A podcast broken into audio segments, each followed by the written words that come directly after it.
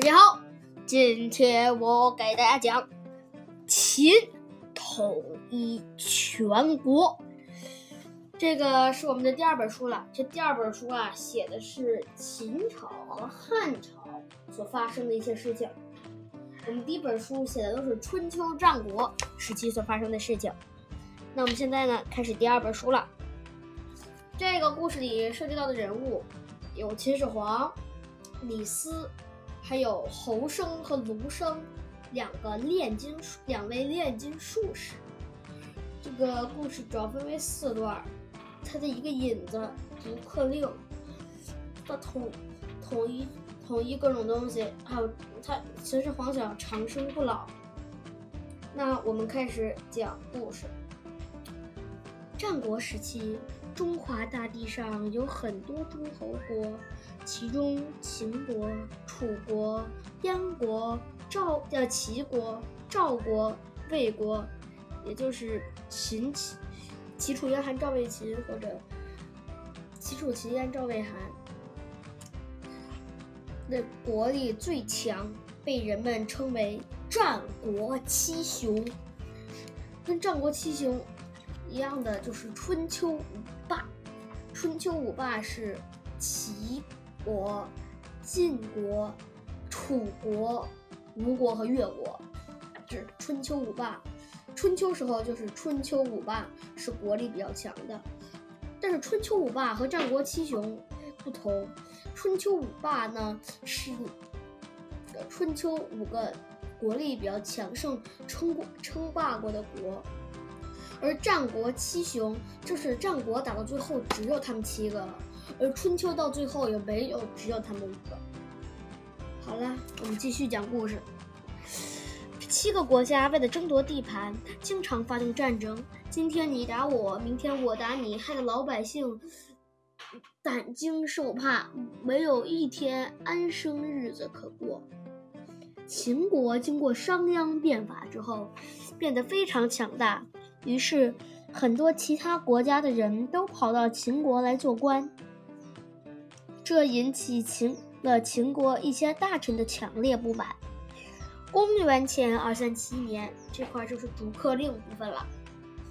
秦国的一些大臣向秦王嬴政提议说：“来秦国做官的外来人，都是其他诸侯国派来的奸细，是挑拨大王和我们之间的关系，破坏我们团结。”请大王把他们通通赶出秦国。秦王嬴政听了大臣的建议，开始大规模的驱逐外来人。在这些外来人中，有一个叫李斯的楚国人，他离开前给秦始皇写了一封信，信中说：“当年穆公从宋国、晋国等地招来人，招揽人才。”才使秦国兼并了二十多个封国，孝公任用商鞅实行变法，才使秦国变得强大起来。惠王采纳张仪的策略，才拆散了六国的联盟。周王有了范雎的辅佐，统治才更加稳固。这四位君王都是依靠客卿建立功业。如此来看，客卿有什么地方辜负了秦国啊？据我所知，大王您曾经在各地搜罗了许多珍奇异宝，供自己享用。对于这些珍奇异宝，您从来没有替予的偏见。为什么换成人就不行了呢？难道大王把金银珠宝看得比人才还重要吗？泰山之所以巍峨，是因为它从来不拒绝细小的泥土。海洋之所以辽阔，是因为它从来不拒绝细细的支流。海纳百川，有容乃大。被人们所称颂的圣贤君主，能明示他们的恩德，是因为你从来不抛弃民众。现在，您把有才能的外来人都从秦国赶出去。让他们为其他国家效劳，这不是和那些把武器送给敌人的行为一样傻吗？这个就是李斯写的一篇非常著名的文章《谏逐客令》。秦始皇他发了发布了逐客令，李斯呢就谏逐客令。谏这个字儿是谏这个字呢是是这个大臣给皇帝上书用了一个特殊的一个谏字。秦王嬴政看了这封信，意识到自己犯了一个错误，于是他立刻下令不再驱逐外来人，并恢复了李斯的官职。李斯果然不负众望，建议秦王消灭六国，统一全国。秦王听从了李斯的建议，一面花钱买通其他国家的一些人，让他们在自己的国家到处说国君的坏话，让百姓不再信任他们的国君，不再心甘情愿的为他卖他们卖命。另一方面，还有积极的派兵攻打各国，结果只用了十年的时间，秦国就消灭了其他六国，实现了统一全国的愿望。但是，我觉得他这个只用了十年时间，十年时间确实挺短的。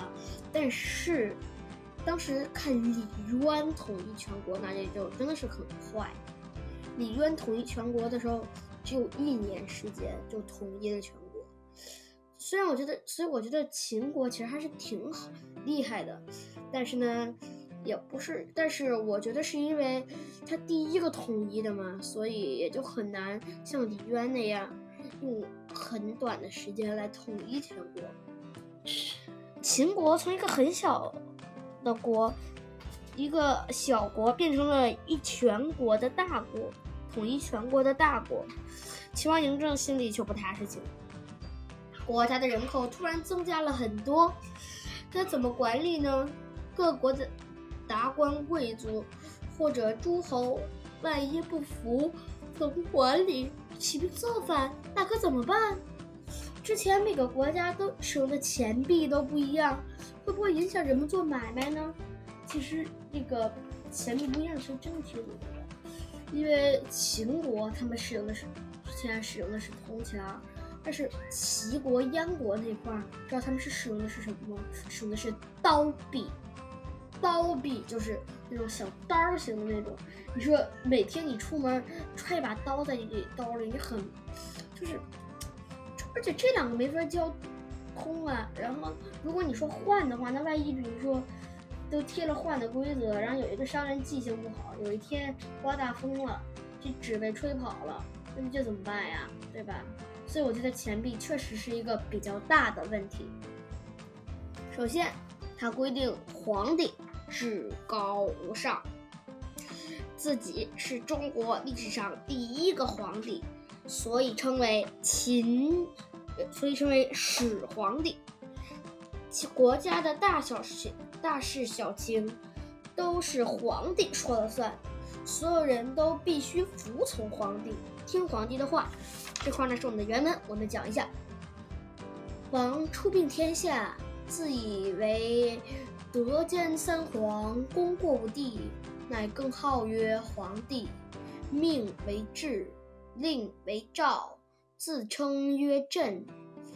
追尊庄襄，追追尊庄襄王为太上皇，制曰。死而以行为义，死而以行为事，则是子亦父，臣亦君也，甚无畏。自今以来，除世法。朕为始皇帝，后世以计数二世、三世，至于万世，传之无穷。出自《资治通鉴》第七卷《秦纪二始皇帝下十六年》，意思就是王出禀天下，自以为德兼三皇，功过五帝，乃更号曰皇帝。呃，秦王刚刚兼并六国，统一天下，自认为兼备了三皇的德行，功业超过了五帝，于是更改称号曰皇帝。命为治，令为诏，自称曰朕，把皇帝发布有关国家大事的规章制度称为制书，而皇帝针对某件事情下的命令称为诏书，而皇帝自称为朕。追尊庄襄王为太上皇，追尊父亲庄襄王就是秦庄襄王嬴异人为太上皇。制曰：死而以行为事，则是子义父，臣义君也，甚无畏。并颁布法令说，以前皇以前在帝王死后。根据他生前的行为追加谥号，儿子议论父亲，臣子议论君主，实在是太没意思了。自今以来，慎事除谥法，朕为始皇帝，后世以计数，二世三世以至万世，传之无穷。朕是始皇帝。后续者以序数计算，称为二世、三世，以至万世，无穷无尽的传下去。这个就是我们的原文。那我们现在继续讲故事。可是国家太大了，秦帝这皇帝说的话老百姓听不到怎么办呢？秦始皇也想到了一个好办法。把全国分为三十六个郡，每个郡从上到下设置一层一层的官员，这样皇帝下达的命令就能一层一层的传下传递下去。而关于老百姓的事，也可以一层一层的向上报到皇帝那里。这样就是郡县制，分为三十六个郡，每个郡里又分为好几个县，郡守，而而。秦王要改，要从分封制，就是夏商周的分封制，改为郡县制。一个很大的原因，也是因为他想让自己的国家持续更久一些。他说，他想是分封制的话，他每一个诸侯实力很强，最后一造反，就像周朝那样，那就不听话了。而且，最开始可能，比如可能是，可能是这个，可能是，比如说姜子牙呀，然后姜子牙，呃，然后，比如说这个鸡蛋，就是燕国的鸡蛋，秦国的呃鸡蛋是鸡是一个女字旁一个陈蛋是元旦的蛋，然后姜子牙。这些人应该都是同事，然后就是都比较亲近。这是，呃，一代一代儿子、儿子、儿子、儿子、儿子、儿子、儿子这么传下去的话，那这个关系可能啊，也就不是那么强烈了。所以呢，所以呢，这个可能就这些人互相也会打仗。那这个皇这个国家虽然存在，但是也就乱了。而改成郡县制的好处呢，就是每次郡守去世之后，都会由大臣和皇帝，大臣建议皇帝，皇帝自己选其他的官员作为郡守。这样的话，每一代他他们他们其实都是比较同事，他们都是郡守嘛，所以就是每一代也都会，就都不是都不会互相这个打仗。这样管理起来就方便多了，而且还能保证皇皇帝拥有至高无上的权利。接着，他又下令统一货币、文字和度量衡。这样一来，全国上下从文化、生活和经济经济上都实现了统一。大家沟通起来更方便了，看起来更像是一家人了。实行了这一系列的改革政策之以后，秦始皇成了真正的天下霸主，把国家大权牢牢的抓住，抓在了自己的手中，为他为了让人们世世代代记住他是记自己的功德，便带着文武百官到泰山上举行了一场声势浩大的封禅大典。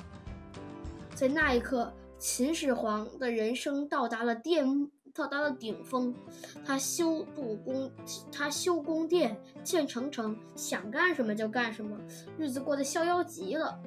可是随着年龄的增长，秦始皇又担忧起来：我要是死了，还怎么享受？呃，虽然我现在要风得风，要雨得雨，可是我早晚有一天要死的。我要是死了，还有什么？还怎么享受人间的富贵生活呀？说着说着，他又叹起来，他又叹起气来，唉，要是能有办法让人长生不老，那该多好呀！有一年，秦始皇到海边巡游，几个喜欢炼丹药的人，为了讨好秦始皇，就对他说：“遥远的东方有一片大海，海中有三座仙山。”每座仙山上都住着神仙，那些神仙，嗯，有长生不老药，只要，呃，人只要吃上一粒，就不会继续变老，也不会死亡。秦始皇听了之后非常高兴，立即派人去寻找长生不老药。可是这个世界上根本没有神仙。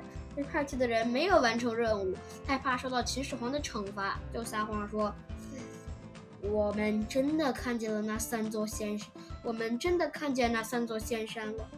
那些老神仙坐在，就在三座仙山之间飞来飞去，真的十分神奇。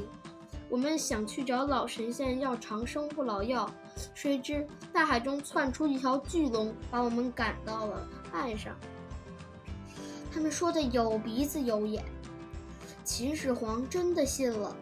从此以后，秦始皇不再关心国家大事，而是把全部的心思放在了寻找长生不老药的事上。为了亲自见到人们口中说的神仙，他还亲自带人去，呃，亲自带人去东方巡游。公元前二幺零年，秦。始皇第五次去东方巡游途中，走到沙丘宫时染上了重病，最后死在了那个地方。其实，在沙丘宫染上重病这种秦始皇的死法，这只是一种说法。反正虽然都是在沙丘，但还有一种说法说他是被赵高给谋杀的。有有有人传言说。在秦始皇死的时候，验尸的时候，在秦始皇的秦始皇秦始皇的耳朵里发现了一颗铁钉。反正这种说法都很多见，所以这个书里说的也不见得是对的。好了，我们今天的知识通鉴就先讲到这里，明天下次我们讲焚书坑儒。其实，在这个故事里有一些夸张的地方，我明天也，我之后下次也会跟大家说的。好了，大家再见。